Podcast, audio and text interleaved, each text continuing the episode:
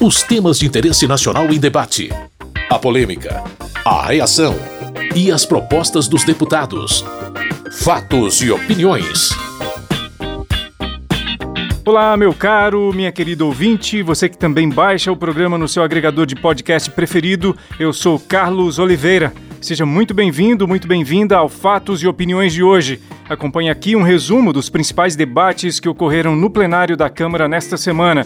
Os temas mais discutidos foram mudanças no imposto de renda, reforma administrativa e regras para o cumprimento de pena para assassinos de policiais. Estava prevista para esta semana a votação do projeto de lei 2337 de 2021. A proposta modifica regras do imposto de renda e é parte de uma expectativa mais ampla de alterar o sistema tributário no Brasil. O texto não obteve apoio da maioria e muitos pediram a retirada de pauta.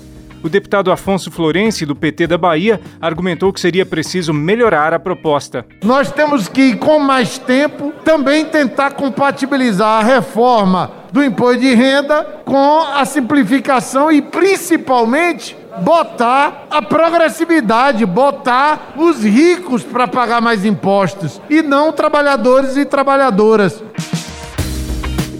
Marco Bertaioli, do PSD de São Paulo, ressalta o trabalho feito pelo relator, deputado Celso Sabino, do PSDB do Pará. Independente das questões partidárias, independente das questões ideológicas, sou obrigado a testemunhar que o texto avançou muito.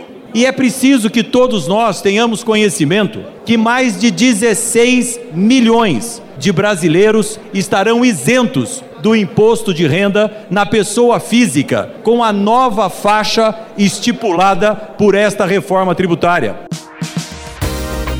Para Marcelo Freixo, do PSB do Rio de Janeiro e líder da minoria, a discussão ainda está obscura. Está atravancado esse debate no plenário. Então, faço um apelo. O relator, deputado Sabino, foi generoso no debate, atendeu a todas as bancadas, mas evidentemente a gente pode avançar ainda sobre o texto. Eu queria sugerir a Vossa Excelência que a gente pudesse não transferir apenas os destaques, mas todo esse debate para a semana que vem, para que ganhássemos mais tempo, mais qualidade e fizéssemos uma votação com mais serenidade que vamos conseguir fazer hoje. O relator da proposta e deputado pelo PSDB do Pará, Celso Sabino, falou sobre o quanto considera urgente votar as mudanças nas regras do imposto de renda. 0,01% da população do Brasil recebeu 230 bilhões de reais em receitas isentas. Esse valor corresponde a quase oito vezes o orçamento anual do estado do Pará, por exemplo oito vezes o orçamento do estado do Pará inteiro, que custeia todo o estado do Pará sua máquina pública, de 8 milhões de habitantes, caiu na mão de 20 mil brasileiros apenas, e esses não pagaram um centavo sobre o imposto de renda que receberam dessas rendas. Depois de muitas ponderações, Ricardo Barros, líder do governo e deputado pelo Progressistas do Paraná, achou melhor apoiar o adiamento da votação. Nós vamos concordar, senhor presidente, com a fala do deputado Freixo, com a oposição, que aqui no plenário vários pediram para ter mais tempo para ajustar o texto. Eu me lembro que o senhor foi muito incisivo na reunião de líderes, dizendo que se houvesse perda para os municípios, nós não votaríamos. Para nós atendermos o pedido da maioria dos parlamentares, que é de reduzir os dividendos para 10 no primeiro ano, para depois 20. Aí nós temos perda para os municípios. Então a gente atende um lado e desatende outro. Eu sugiro então, presidente, que nós concordemos com a orientação, a solicitação dos parlamentares e, em vez de votarmos o texto hoje e deixarmos os destaques para a próxima semana, nós deixamos toda a votação para a próxima semana. O presidente da Câmara, deputado Arthur Lira, do Progressistas de Alagoas, contextualizou o projeto e realçou a importância do plenário na tomada de decisão sobre o assunto. Nós temos que entender que esse não é um assunto fácil. Esse é um assunto que mexe com finanças, com tributos, com modificação do sistema, com taxação de dividendos de grandes fortunas, de grandes bancos, de grandes empresas, de grandes conglomerados, de grandes escritórios de advogados, de grandes hospitais. Então, na realidade, esse assunto nunca vai ter consenso. A única coisa que ele tem que ter é retidão de discussão, mas o plenário da casa é soberano. Após algum tempo de discussão, a maioria dos deputados e deputadas aprovou a retirada de pauta do projeto que modifica regras do imposto de renda. ainda não está marcada nova data para o retorno dela à agenda do plenário. Fatos e opiniões. Aspectos da administração pública também estiveram em evidência no plenário nesta semana. A Câmara aprovou a medida provisória 1042 de 2021, que altera os cargos em comissão no âmbito do governo federal. Para o relator da proposta, deputado Acácio Favacho, do PROS do Amapá, o texto final refletiu o máximo possível do diálogo com os demais parlamentares. Partidos de direita, partidos de esquerda, partidos de centro, para que pudéssemos apresentar um relatório confortável ao plenário desta casa, para que pudéssemos apresentar um relatório que tenha o máximo de unidade possível para reorganizar os cargos do governo federal. A deputada Alice Portugal, do PCdoB da Bahia, comentou o trabalho do relator Acácio Favacho, mas não concordou com o todo da medida provisória. Ele fez um esforço do sentido de acatar emendas, mas o que nós estamos percebendo é que a medida provisória ela dá um excesso de autonomia ao Poder Executivo. Ela constitui um verdadeiro cheque em branco para transformação de quadros, para modificação de cargos, para garantia, inclusive, de que cargos de livre provimento substituam cargos da administração pública.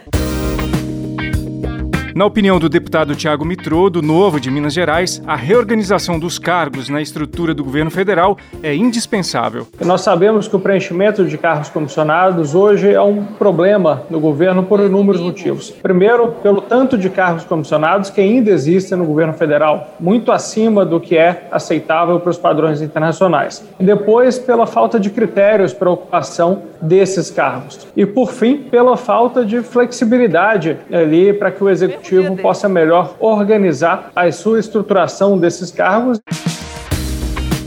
Carlos Zaratini, do PT de São Paulo, enxergou o texto final como permissivo demais. Votar a favor dessa medida provisória é praticamente renunciar ao poder de controle do Congresso sobre as atividades do Executivo. Essa medida provisória ela permite ao governo criar quantos cargos ele quiser de confiança. Ela vai no mesmo sentido da reforma administrativa quando retira estabilidade, mas ela extrapola porque ela abre a porteira. A maior parte dos deputados, portanto, concordou com a proposta e aprovou a medida provisória que altera os cargos em comissão no âmbito do governo federal. O texto será votado agora pelos senadores. Fatos e opiniões.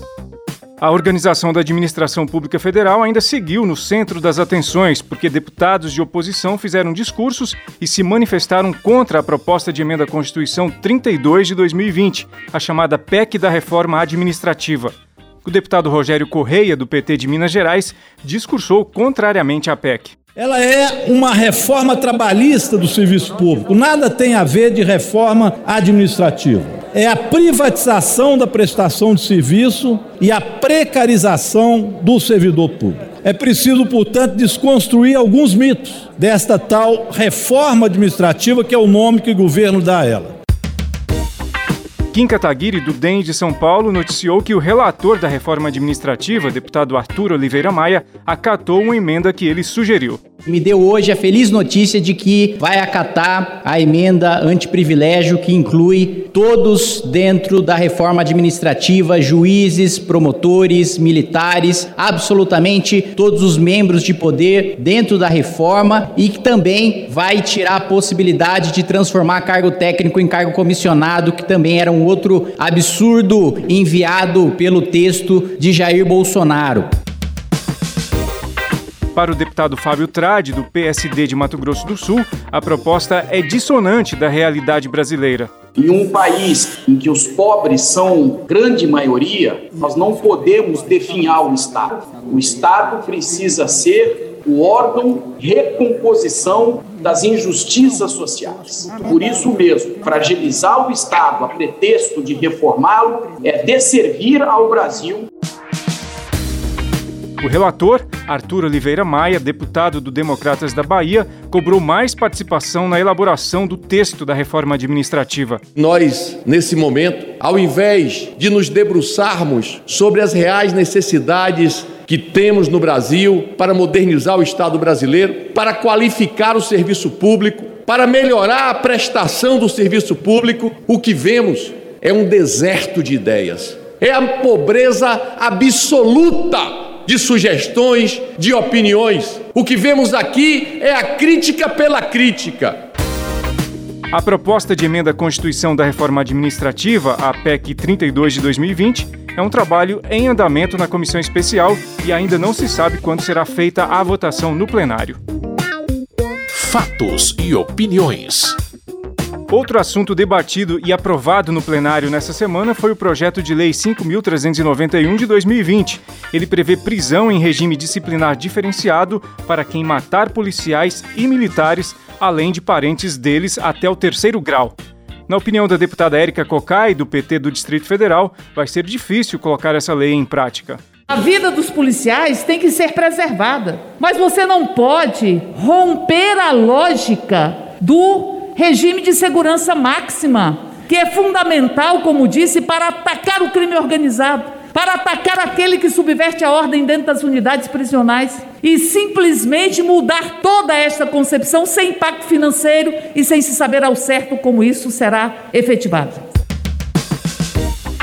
Carlos Jordi, um dos autores da proposta e deputado pelo PSL do Rio de Janeiro, defende que a iniciativa vai inibir assassinatos de policiais. Os assassinos de policiais, as pessoas que cometem esse tipo de crime de forma covarde, que é hoje já uma qualificadora, é um crime hediondo, eles acabam indo para a prisão e se destacando ganhando um status diferenciado. Eles sobem na hierarquia do crime e, consequentemente, tornam-se também pessoas de grande estirpe dentro do crime organizado, tornam-se pessoas de relevância no crime organizado.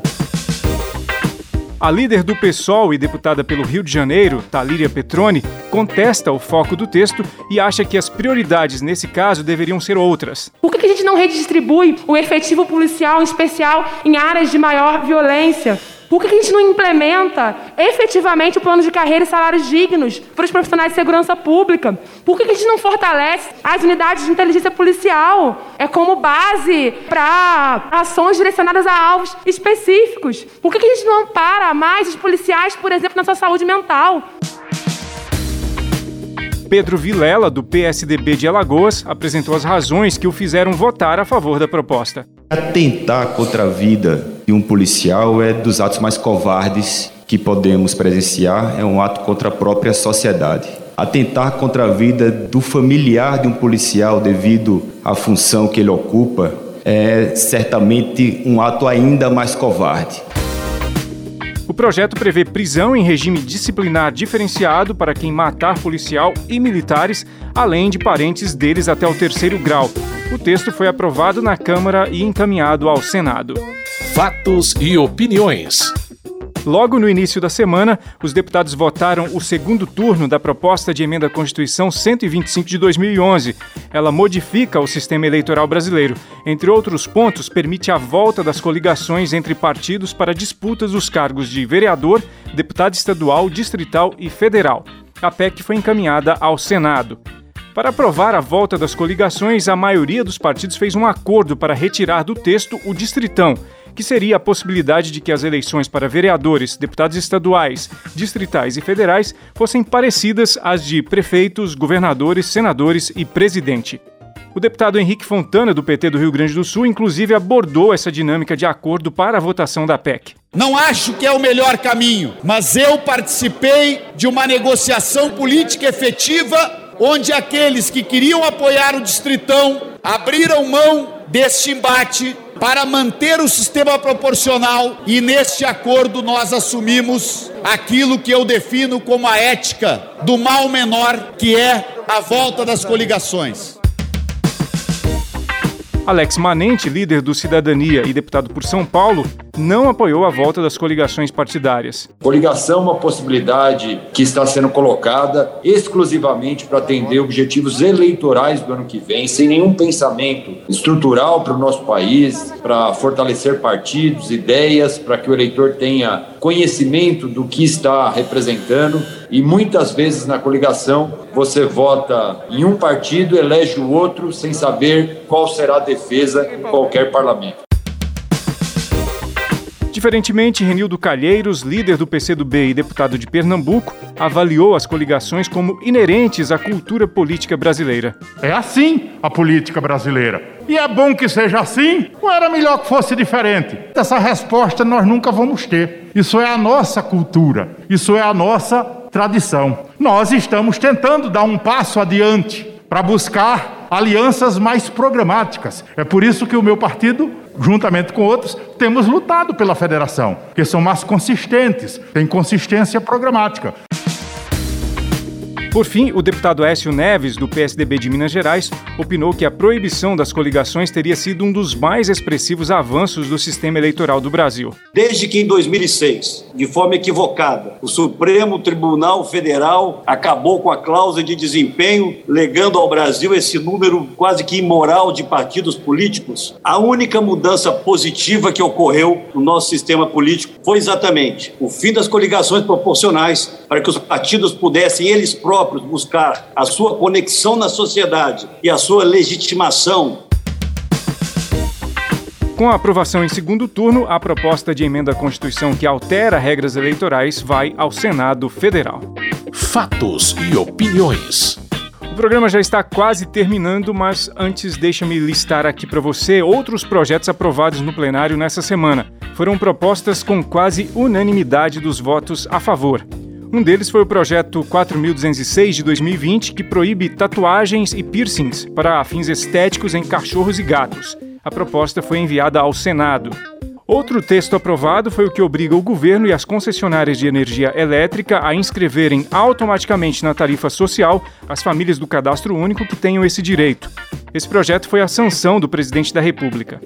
Finalmente, também foi aprovado o projeto 1984 de 2021, que nomeia Jaime Lerner a nova ponte entre Brasil e Paraguai. Lerner foi governador do Paraná e prefeito de Curitiba. Ele morreu em maio deste ano. A proposta segue para o Senado.